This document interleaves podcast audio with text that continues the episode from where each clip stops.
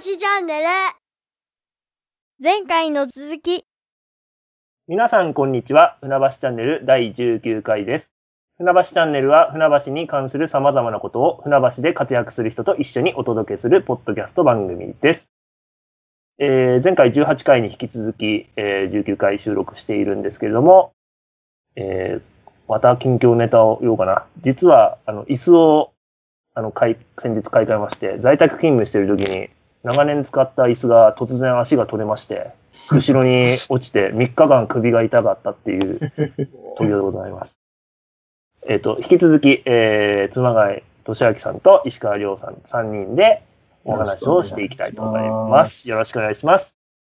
よろしくお願いします。お願いいたします。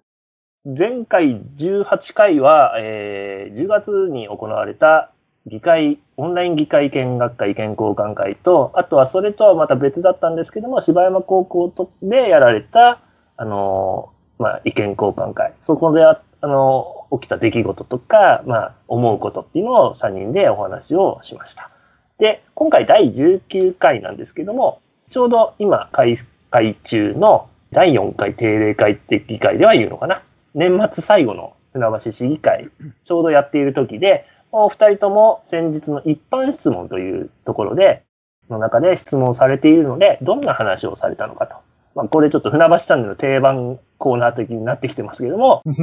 そうですね。あの、でもね、あの、議議員さんがどんなことをしてるかっていうのも船橋の今を知る、あの、非常にいい、あの、情報源なので、この話をできればなと思っております。えーっと、この収録をする前に、えー打ち合わせでどっちが先のに話をしましょうかというところで、えー先ほど決まったのが、えーっと、石川さんの、えー質問から、はいおどんな話をされたのかっていうところを伺えればと思うんですが、船橋市議会のホームページ見てみると、海老川上流地区の街づくりについて、い、なんかもうこれ一つ、ドンうん、すごいね。重厚なさす。が、やっぱ先月、あの、40歳を迎えて、こう、ちょっと、雰囲気が出てきたっていう感じなんですが、でもこれ、石川さんだけではなくて、このテーマの話、あのー他の方もいっぱいされていて、まあ今ちょっと非常に重要なテーマなんだろうなっていうところをすごい感じるんですが、あのー前回、その前の妻狩君と僕の方で話した時もね、芝山のところ、あ、芝山じゃない、海老川のところの話したと思うんですが、石川さんは今回どんなことを指摘されたんですか？質問されたんですか？はい。まあ、あの、この一点のみ質問させていただいて、正直申し上げると他にネタがなかったというのが 正直なところでございます。では、あの、先ほど徳尾さんおっしゃっていただいた通り、あの、他の議員の方もたくさんされているっていうことで、今本当に、まあ、議会でもそうですし、船橋の市役所もそうですし、船橋市民の皆様も非常にあの、多くの方が関心を持たれている、こう、ある意味船橋最後のフロンティアじゃないんですが、あの、大規模な土地区画整理事業を行う、えー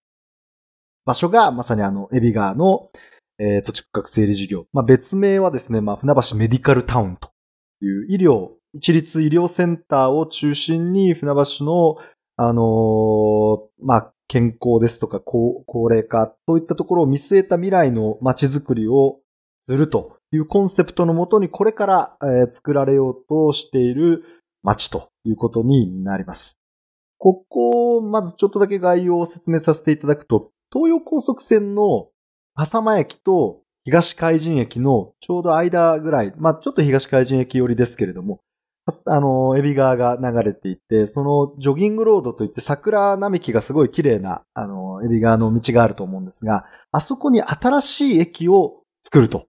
いう計画があります。で、その駅を中心に、南北42ヘクタールぐらいのところをですね、あの、駅前は、あの、まあ、商業地。そして駅から北側に500、600、700メートルぐらい行ったところに医療センターを建て替えて、その周りには、えーまあ、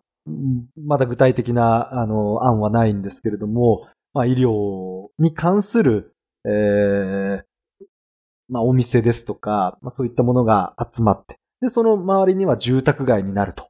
いう、こう、計画があるんですけれども、私のこれは、あの、所管も含むところになりますけれども、この事業が、僕はこれ今まではね、完全にこう、ちゃんとできるものだ、青信号で進んできたものが、今ちょっとその雲行きが怪しくなっている部分があって、黄色信号が灯っているという危機感を抱いております。それが今回質問させていただいた理由になるんですけれども、あの、今回の定例会の前の定例会でも私一般質問でこのエビ川上流地区にの街づくりについては取り上げたんですが、その全定例会の時に明らかになった問題点っていうのが、まあ市の、市だけではないというふうには厳密には言えるんですけれども、市もでも、あの、重大な、あの、ミスを犯してしまったということがありました。まあ、総事業費158億円かかるっていうふうに試算されていたんですけれども、まあ、そこには消費税ですとか、その他の諸経費を入れていなかったということが、大きなミスが発覚してですね。この額がまあ58億円っていうことになるんですけれども、総事業費簡単に言えば200億円以上かかる事業に対して158億円でできるんだよって言って今まで進んできちゃってたんですよ。それがプラス50億円もかかるのか、50億円以上もかかるのかっていうことで、えーその土地の地権者の方々もそうですし、船橋市役所もそうですし、業務代行予定者も、もうパニックに陥ったということが全定例会の時に明らかになったんです。で、今回ですね、の定例会の時に、その、200億円以上かかるものに対して、本当は158億円だったけど、じゃあいくらでできるんですかっていう新しいあの試算が出てきたわけなんですけれども、まあ私が尋ねて、市役所に尋ねたところによると、まあ市は、今回出てきた、えー、180億円ぐらいですかね、の額を、最終決定として、今後もう進めていくつもりですよと。で、これが実現可能な今計画としてやっていくんですよということで答弁したんですけれども、まあ、あのー本当にこの事業が今後できるかどうかっていうところの一つの鍵になるのは来年の3月なんです。来年の3月に地権者200人ぐらいいらっしゃるんですが、この地権者の90%以上の同意が取れればこの事業は進みます。でも取れなかったら頓挫する可能性があります。でこれも明らかになりました。で、あの、その、すごいこの事業で大事なところって一番のポイントって医療センターの建て替えなんですよ。この医療センターの建て替えができるかどうかっていうところは、この事業ができるかどうかっていうところにかかってるんですが、来年の3月に仮にできなくなってしまったっていう場合には、でも医療センター今あるところはもうすでに共愛、狭くなってしまっていて、で古くなっている等もあるので、もうあの場所ではできないということは決まってる。その他の船橋市内の別の場所を探してでも、建て替えをしていかなければいけないということが明らかになったと。そこを明らかにした質問がすいません長くなったんですけど、今回の私の一般質問でございました。ありがとうございます。あの、150億だったのが、なんかええ50億ぐらいっていうのは、あの、前回、あの、はいつまがりくんのも話して、まあ知ってたことなんですが、最終的にそれを修正したのが180億っていう予算が再度だ、こう、概算で出てる。これ本当に正確なんですかね？また。そ。れを、そこをですね、不今回の安になっ質ちゃう。問、質問の中でまさにこれは正確なんですか？もう上がらないですかって私が聞いたら、まあ不測の事態とか、天災地震とかそういった災害とか、そう、そういうのがない限りもうこれですっていう答え方で、はい。まあ、そう言わざるを得ないですよね。ちゃんとや。ってる、ちゃんとやったんだと思うんですけど、なんか5億円ぐらいプラスするぐらいだったら、まあまあまあ、と思うんですけど結20億円以上結局アップしちゃったということですよね。おっしゃる通りです。おっしゃる通りです。そのお金っていうのは全部市のお金から出るという認識でいいんですかね？えっと、市の、あのー負担、あの、市の負担っていう部分になると、そうですね、三34億円、えっと、13億、あとトータルで56億円。これは市が払うことになります。あとは国と県から出てくる一部補助金もあるので、はい。なんか、これで誰かの首が飛んでたらかわいそうだなと思ったんですけど、あの、まあ、アメリカとかだったらありそうな話だから冗談で言ったんですが、まあはい、それで終わりにしないでほしいですよね。なんか他のお金の計算の仕方も合ってんのかなみたいな。なんかこう、大きな話だったからよくわかっあの、発覚していて、実は他のことでも起きているとか、そんなことないのかななんて、なんか普通に聞いていて、感じちゃったんですけど、はいどうなんですかね？やっぱり、うん、あの、これ今定例会じゃなくて全定例会だったんですが、あの、今、狭間駅の近くで狭間土地区画整理事業っていうのをやってるんですが、その狭間土地区画整理事業の目玉の一つに、あの、都市計画道路を狭間駅から狭間町側へ、前原に向かって通す大きな道を計画されてるんですけど、この道路に、あの、一部、橋を架けなきゃいけない部分があるんです。前原に行くときに。この橋を架ける費用が間違ってました。またこれも消費税入ってなかったっていうのが前回の定例会の時にまた報告があったので、いや、結構調べるとあるんじゃなかろうかというのは、私自身もすごい心配してます。あの、お寺とかの上をこう、登っ、こう、のはい横切っていくよそううです。な道おっしゃる通りです。路ですよねおっしゃる。通りです。確かに、芝山の。ああ、冗冗談、半分冗談で言ったら、そんな事例がポンって出てきちゃうっていうところが、よりちょっと心配になっ、正直になったのが 感想なんですけど、つまがりさんどうですか？その180億って再度出てきたおすみません。あ、金とかに。そこだけちょっと訂正させてください。158億だったところが192億が、今のすすみません。総額、すいません。あの今回新しく192億ですね。192です。失礼いたしました。ど、どうですか ?192 億ですよ、最終的にって言われたっていうところは、熊谷さん。うーんとですね、あのーまあ、数、数字の誤りについては、あのーまあ、実は市も同情すべき点も本当はあると思っていて、うん。結局あの、要するに設計委託をした要するにこ、こ、こう、このプロジェクトでいくらぐらいかかるんですかっていう委託をした先が、あの、まあ、要はいい加減な仕事をしてきいうところは同情すべき点もあるのかなとは思っています。ただ、やっぱりそういうところを選定してしまった、しかもチェックができなかったっていうことについては、ちょっと市としても落ち度があるなと。ただ根本的な僕は問題っていうのは、非常にこう役割分担が曖昧で、通常こう今回は、あの、狭間の区画整理は市の直轄事業なんですよ。で、えっ、と、エビ側については民間施工なんですね。組合施工。まず地権者の皆さんが、あの、やりたいと。えー地権者の皆さんの、うまあ、要は、成功して儲けが出れば、それはちゃんと地権者の皆さんに変えるし、あの、まあ、儲けが出ない赤字になったものについて、もし仮にですね、うん。で、それを市が補填するみたいな話になれば、これはおかしい話なんで、うん。あの、お金の使い道として、うん。だから僕が今ちょっと危惧しているのは、この大きくなった費用をどのようにね、するのか。通通常、通常だと原文をし多くし、まあ、要するに、本来地権者の人たちがもっと土地が持てるって思ったものをもっと差し出さなきゃいけないとか、うん、っていう話にほんなるはずなんですね。で、えーっと、あとは当然、あのー気をつけなきゃいけないのは、医療センターの土地。うん。医療センターの土地をもっと高く、うー買い取ってほしい。いう話が出てこないか、そこはかなり気をつけて見ておかなきゃいけないかなと思う。あまりにもでかい話しすぎて、最終的にどうなったかっていうのも、あと分かるのが何年後かの話になっちゃうんで、なんか、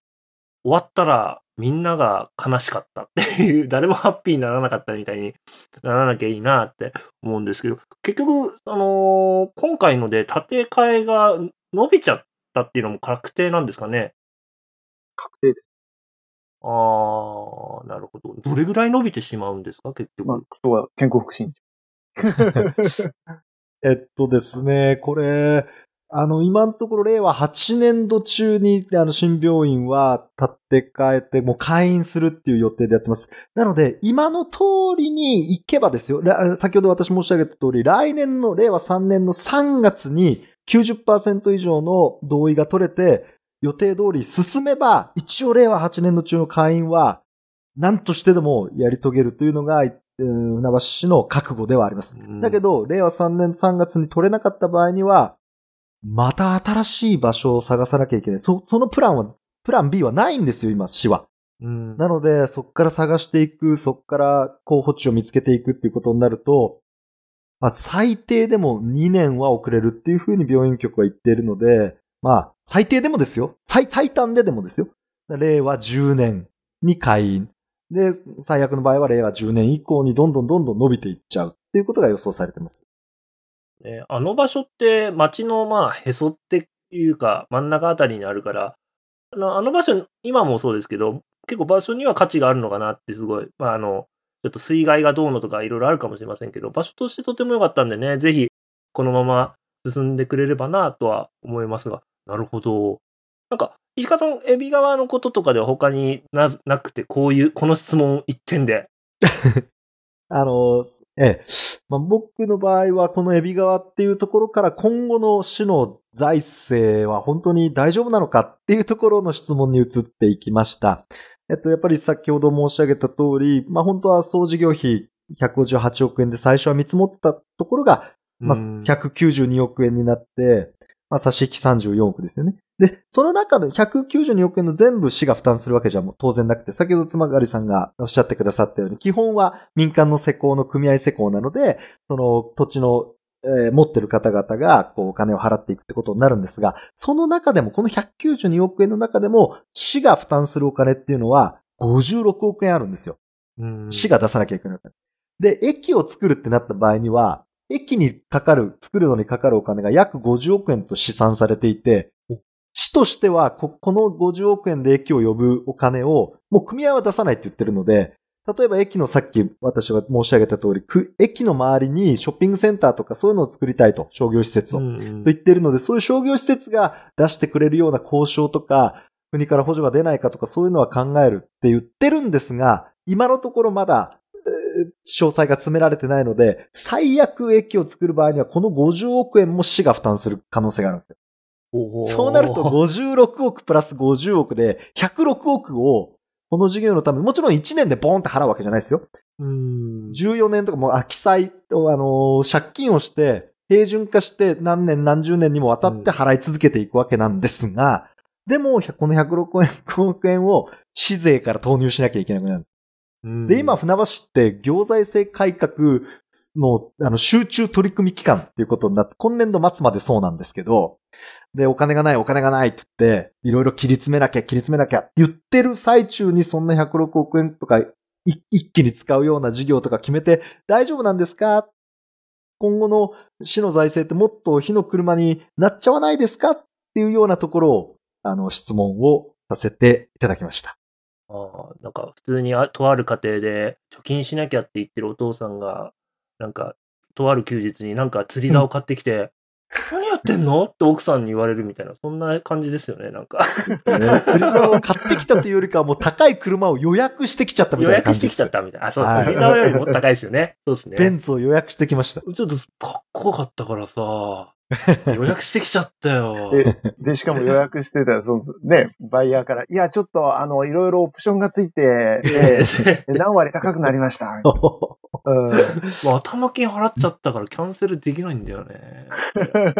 ちょっとね、そうにならないように、家庭崩壊にならないようにしたいですね。あーありがとうございます。はい、ありがとうございます。はい。じゃあ、あの、次、つまがりくんがどんな質問をしたかっていうところを伺いたいと思うんですが、はーい。あの、4つに分けて質問されてたようなんですが、どんなお話をされたんですか、そうねあの、まあ、ね、あの、よくみたいに一本で絞ってっていうのが、で、なかなかああいう質問もかっこいいなと思って、あの、いやいや、まあ、それしかなかったた。ね、あの、指定樹林って言って、あの、やったんで、僕も今度一本をね、ちょっとやってみようかなと思いました。で、僕の場合はちょっとあの、危険運転と道路と子供と雇用っていうですね、まあ、だいぶ欲張ってしまったんですが、あの元は、はですね、結構市民の皆さんから相談をされたり、えーしたものをベースに全部知ってます。で、今日は、あの、ちょっと危険運転と道路のことに絞って、ちょっとお話をさせてもらえればと思うんですけど、まあ、まずその危険運転の話は、まあ実は3月の時に質問しようと思ってたんですけど、あのーまあコロナで、ちょっとこう、うんうん、ね、あの、役所の皆さんの負担も軽くしてあげなきゃいけない、まあ、緊急対応だということで、まあ、石川さんも時間短くしたり、確かされたと思うんですけど、あの、僕の方は取り下げた質問の一つで、まあ、ちょうど1年前にですね、実はご近所の、で、えっ、と、横断歩道を渡っている人へのひき逃げの死亡事件がありました。で、で、実は先日夏み台でもですね、ひき逃げ事件があって、まあ、これ両方とも捕まったんですけど、うんあ、の、今、今、今日までだったかな、船橋署の管内では交通事故死亡多発警報が発令されてたんですね。で、うんまあ、こういうタイミングでもあるし、やっぱりそのし市民の皆さんからも、市民とかね、あの近くに住んでる皆さんからも非常にその、あの、不安の声があったので、取り上げをさせていただきました。で、あの、ポイントとしては、あの、あれですね、横断歩道を渡ろうとしている人がいるのに、もかかわらず、車が止まって歩行者優先をしないっていう違反の状態っていうのが、まあ、実は船橋市では、まあ、7割ぐらいもあるうとんいうような話があって、まあ、いい、都道府県ごとに違うんですけど、いい県、長野とかだと、もっと、まあ5割とか、確か6割とか、うんなんですよね。で、なので、まあこれ県警の話もあるんですが、市でも今年からあの、実は旗持って啓発活動をやってるので、まあ、うんあの、そのことを、おちょっと、もっと、まあ、市として独自の取り組み、まあ、県警もね、やっぱり人手が足りないので、あの、市としてもね、独自の取り組みをしてもらいたいっていう話ね。なんか、うんうんあの、いや、その、ね、えー、徳尾も石川さんもなんかそういうのって、なんかこう、気になったことありません？なんか、横断歩道を渡ろうとしても。あの、信号のないね、横断歩道で渡ろうと。道移ってくんない。もうね、あのー最寄り駅のところとかも信号がない横断歩道はあるけど、やっぱ一発で渡れないっていう時はありますよね。はい。それはすごい感じますね。うん。まあ、あの、車、まあ僕もね、僕もあの、運転を多い方だと思うので、やっぱりその、まあ気づかずに止まれなかったっていうのはあるとは思うんですけど、まあでもやっぱり、手挙げたりするのがいいのかな、歩行者側もっていうのはちょっと、うん。まあ、そうするとね、で、で、そうすると信号をつけろって話になるんですよ。うん。で、で、信号をつけると渋滞が起きるんですよね、今度ね。なので、お互いが、そう、自治ができれば、あの、本当はどっちにもいいんですけどね。うん。うんそういうのは、うん、思って。で、信号機も今減らす方向ですから。うん。うん。あの、千葉県内では、あの、信号の数自体はもう増やせないんですよ。メンテナンスとなかにお金がかかるので。今や、や、信号、新たに信号機をつけるというよりも、信号を移動させる。へえ、うんそういう話なんですね。なるほど、なるほど。なんか次に質問として2で書かれてる道路の不法占有っていうの、うんこれは危険運転となんか絡む話でもあるのかなあなん、て。これはですね、まあ、道路のか管理の問題なんですけど、ああの、要は、行動にはみ出しちゃってる建築物がある。あー、なるほど、なるほど。うん、それも、要するにちょっとやそっとじゃなくて、3メートルとかはみ出してるんですよ。すごいですね、それ。そう。で、で、あの、本体ははみ出してないんだけど、その、なんていうの、階段部分っていうんですか？うーん。のがはみ出していて、で、まあ、ある市民の方が、まあ、あの、1年前から市に言ってんのに、全然動かないじゃんって言って、怒りの動画を上げてたんですよ。なるほど。動画なんだ。ええ怒りの動画を上げてて。結構日本ってあれですよね、ガーデニングうんこうしちゃいますよね、家の前の道路で。まあまあ、それはまだ移動こ、移動できるものはまだ可愛い方だと思うんですよ。あの、もう建物と一体となってるような、こう、階段なんで、すごい。で、しかも横断歩道の、横断歩道の手元ってたまりって言って、あの、一定のスペースがないと横断歩道を作れないんですよね。で、そのたまりの部分に、要するに本来歩行者が、あの、なんていうかな、待ってたりす、できる場所にまではみ出してるから、これはまずいっしょっていう話で、うん、うーんあの取り上げました。でもやっぱり、議会で取り上げてよかったなと思ったのは、あのー結構道路部って、そういうことに対しておよ、うん、気が弱くて、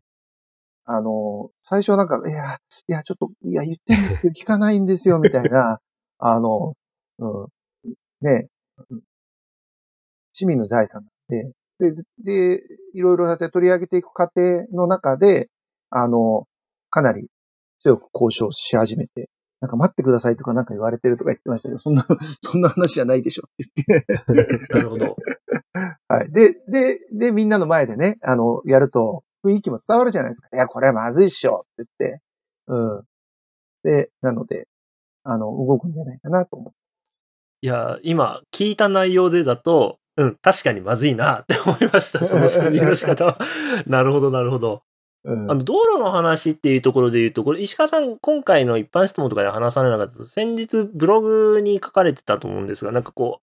う、ニュー、新聞の記事とかにも載ってましたが、なんかこう、ビッグデータを使って船橋の道路状況とかを調べて、今後につなげていきましょうみたいな、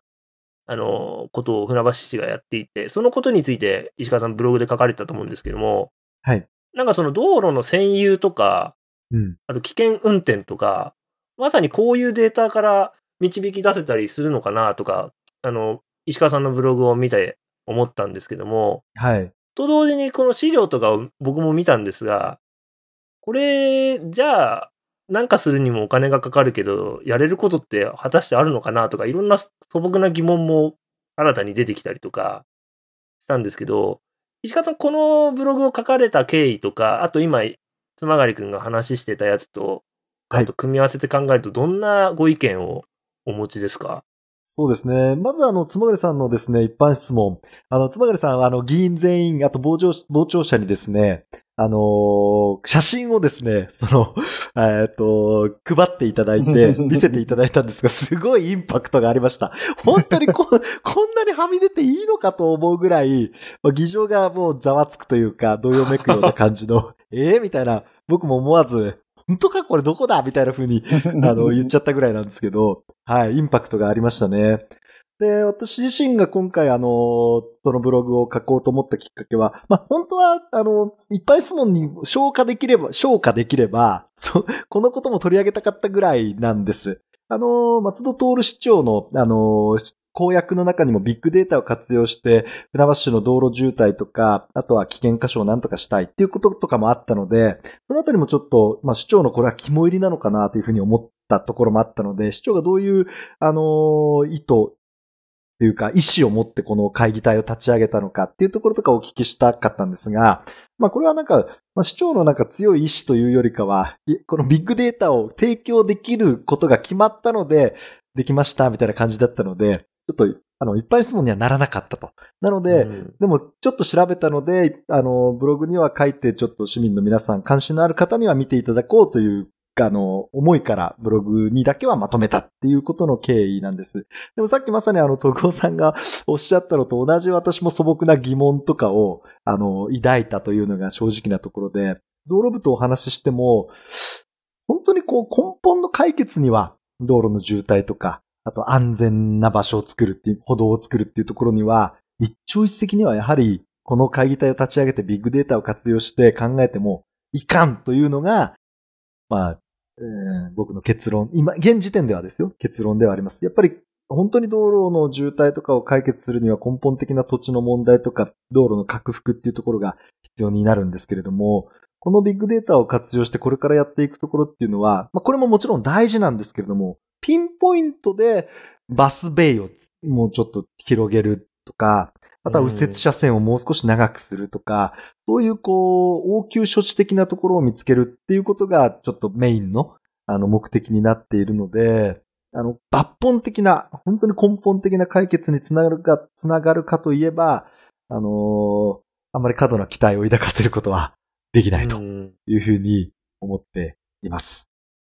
ありがとうございます。あの、危険運転そもそもなるのは、多分このデータとか見たんですけど、まあデータ見るとなんかもう、船橋に住んでいる身としては、うん、知ってる知ってるっていうデータだったと思うんですよね。混んでるとことか。ええで、やっぱりあの、渋滞が起こる嫌だから脇道を通る。脇道で危険運転につながって事故が起きてるっていう、こう、ところも見えたかななんて、なんか習志野台とかですごい事故が起きてるとか、はいあ資料にあったと思うんですけど、はい。なんか、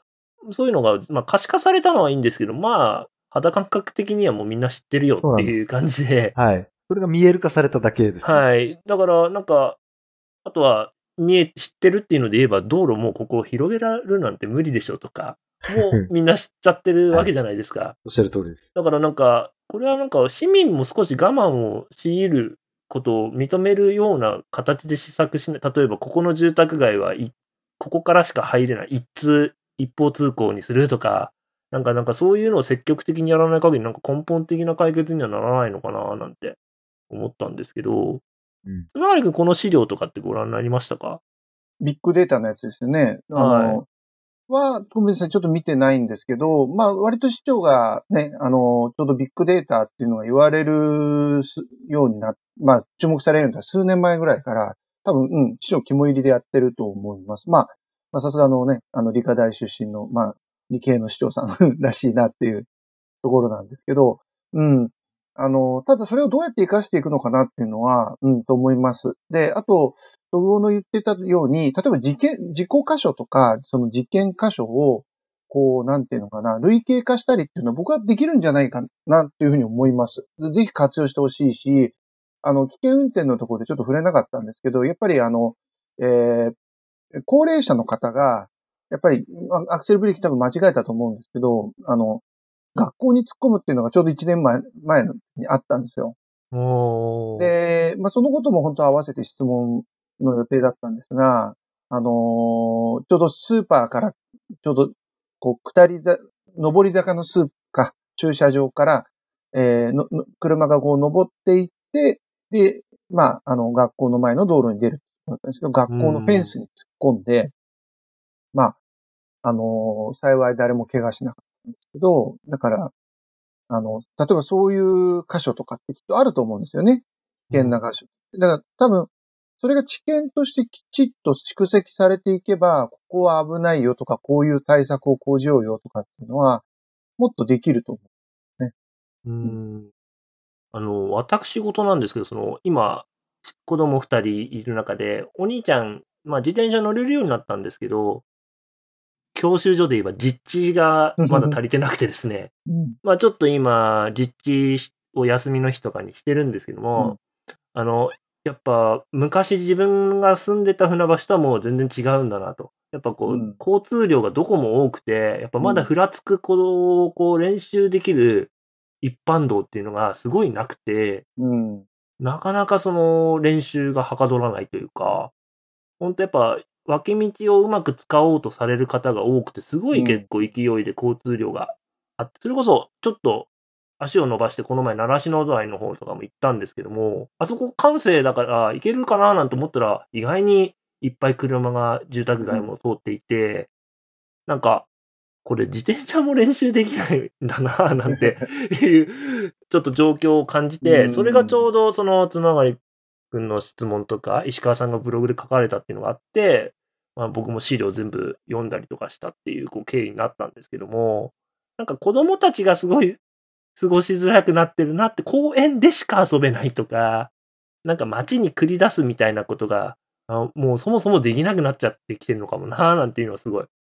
感じたんですよね。うん。なんか、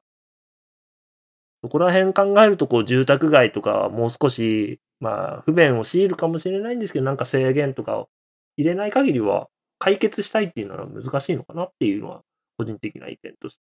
あるんですけどね。うん。まあ、いまあ、しできること、構造を変えないでできることとしては多分一方通行とかを増やすっていうことだとは思うんですけど、あの、一方通行を増やす。まあそうするとほら、道路がど、つまり、あの、車が来る方向はこっちだから、そういう危険もね、あの、さ、うん。予知ができるじゃないですか。ただ一方通行は、そこに住んでる人は嫌うんですよね。そうなんですよね。うん。だから合意がね、なかなか難しいんですよ。結局警察の方も、その、認知の人たちが合意したらいいですよっていうふうに言うんで、うんあ、の、だ本当はなんかマンションの建て替えとかと同じで、何割の人が、4分の3があの同意したら OK とか、ちょっとなんかそこら辺のルールを明確にしていただけると、もうちょっとそういうこともできたりするのかなって思います。うん。あの、前回の冒頭で僕、街づくりのゲームやってるって言ってましたけど、うんもう一方通行とかもうマウスクリック一発でできるんですけど、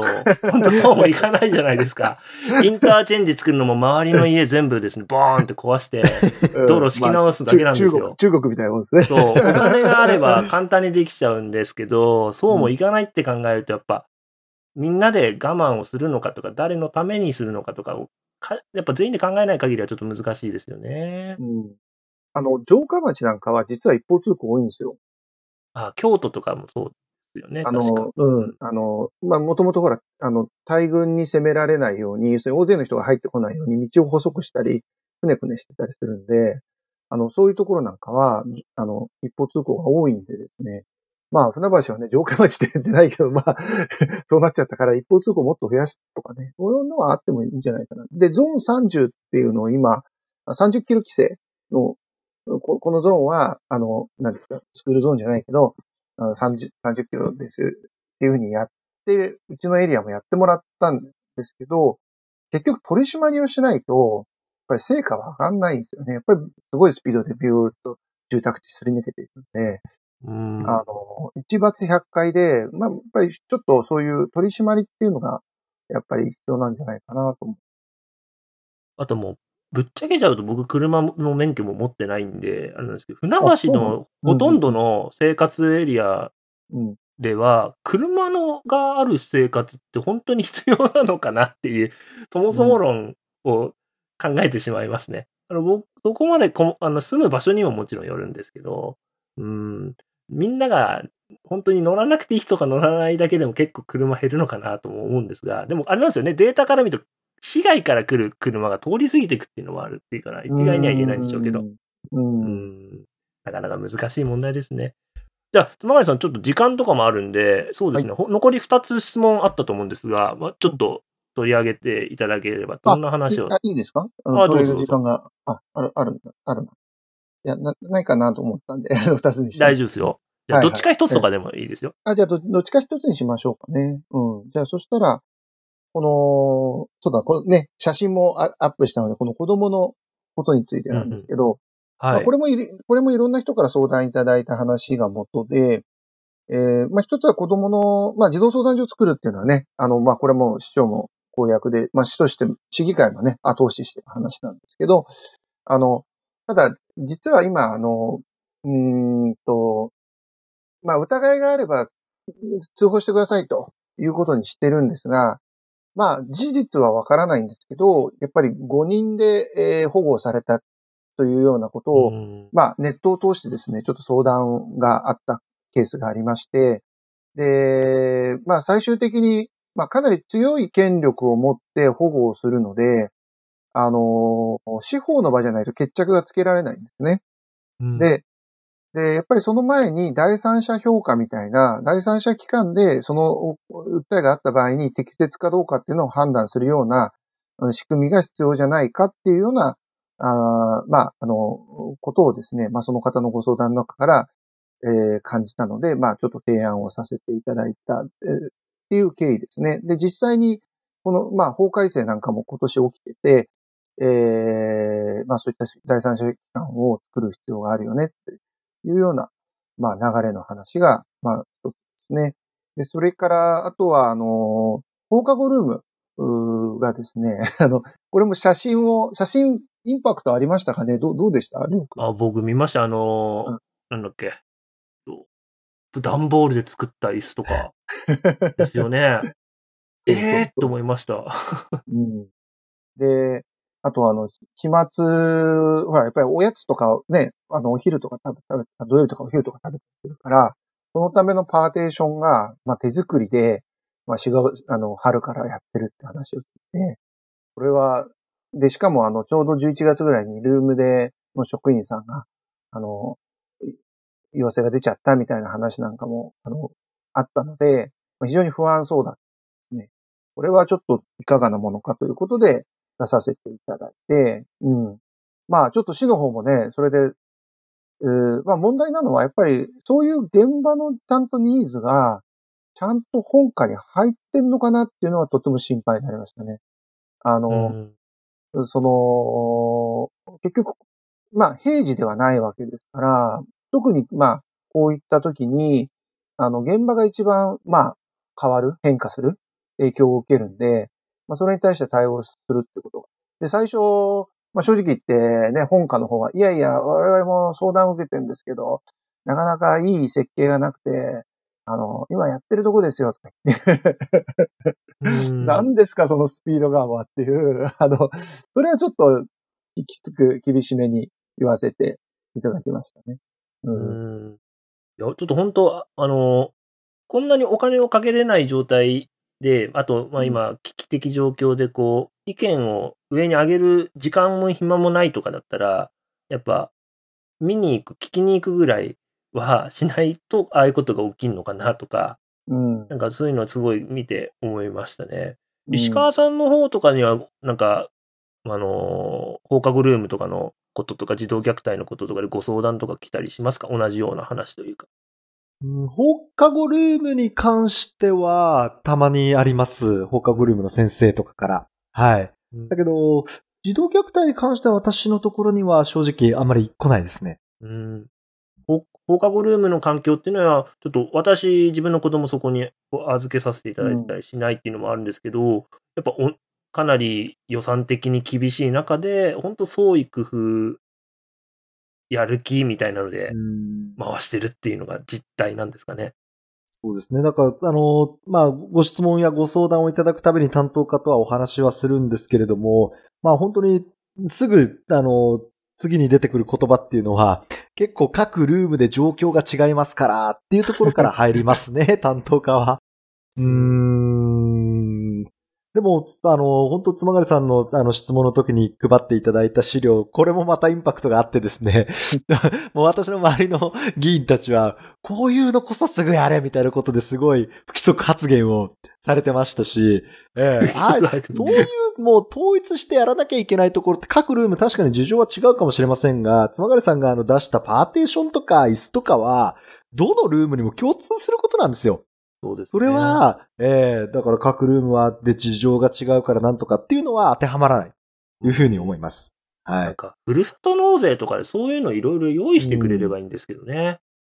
そしたら、なんか、うんなんか僕、やってもいいかな、なんて。いや、でも、あのね、あの、りょうくんが今言ったように、あなんかね、こう、質問してるときは、こう、割とみんなが何言ってるかっていうのはね、でこうなんかこう反応してくれてるっていうのはわかるんですけど、も うちょっとね、わあだから、だからやっぱりあの、従来方式は、の時の方は、あれだよね、議員さんに話しかけるときは、そうですね。ね、要するにぎやっぱりあの、議会の場っていうのは、その、自分の意見をこうね、あの、言うっていうんじゃなくて、やっぱりその、皆さんの力を借りて、やっぱり、うん議会の皆さんにもの、の世論というか雰囲気とか空気を、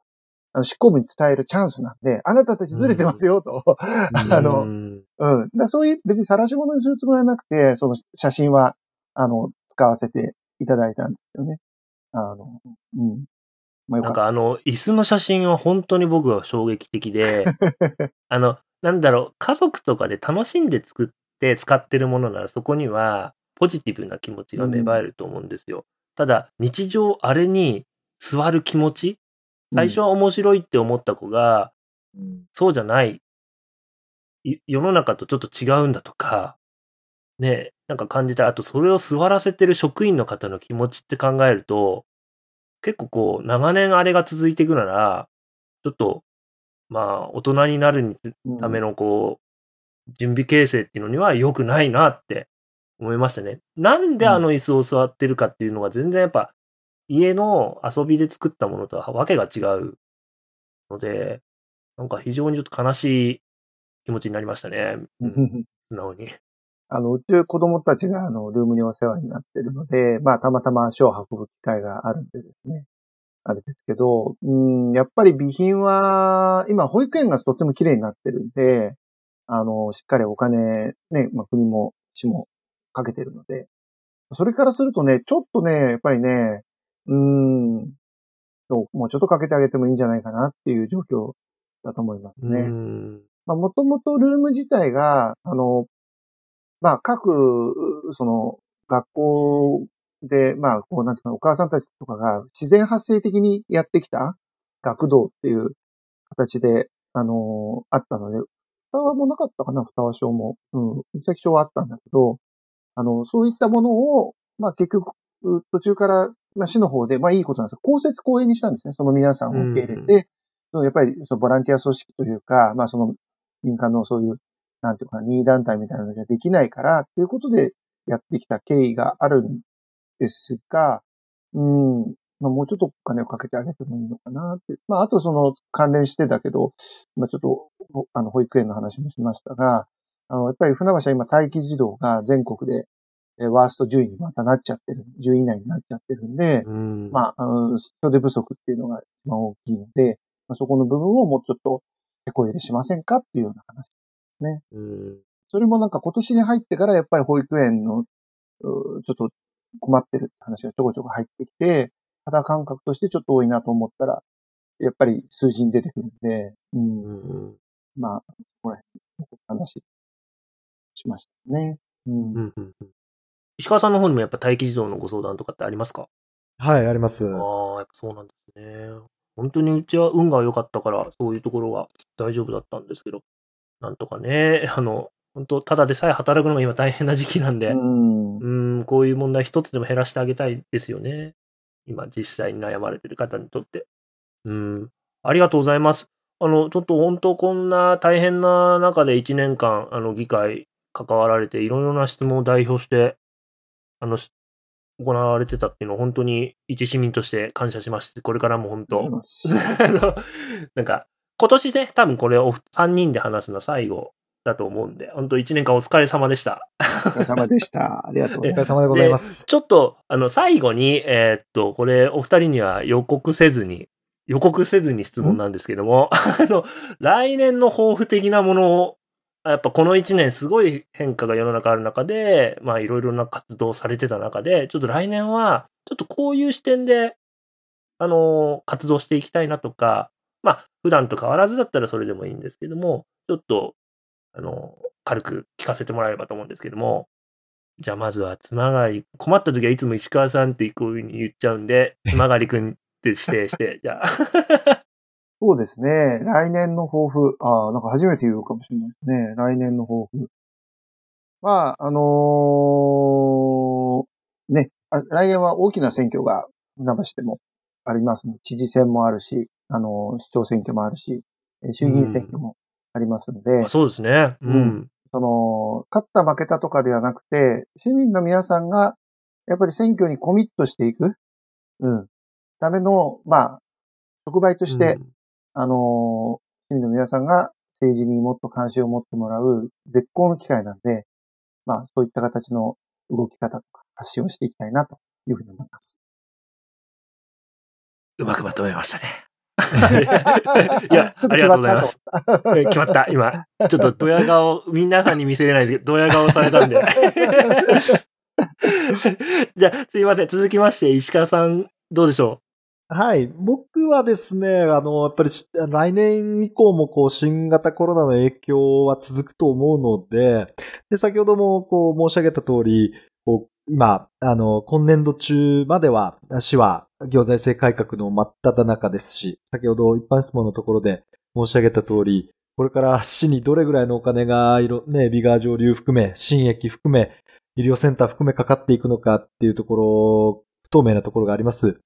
で一般質問の中で明らかになったのが、財政を司る副市長の方からですね、今やっている行革よりも、さらなる、もう今まで手を突っ込めなかった義務的経費の部分まで手を突っ込んでいかなきゃいけないっていうような、突っ込んだお話がありましたので、うん、こういった市の運営、特に財政の面から見た運営、コロナの影響で本当に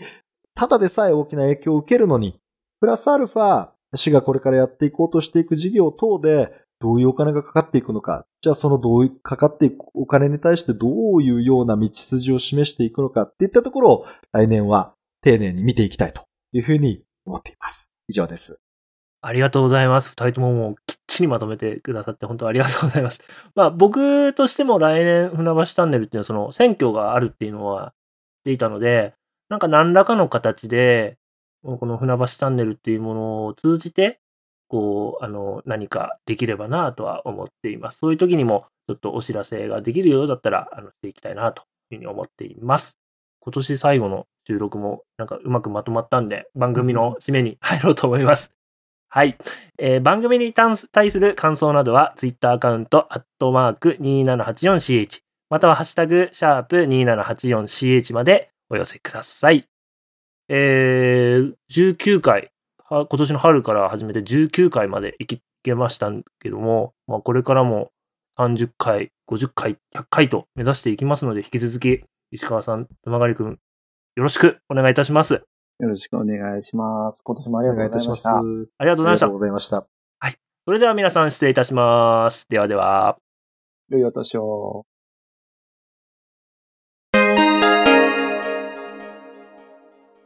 なばしチャンネル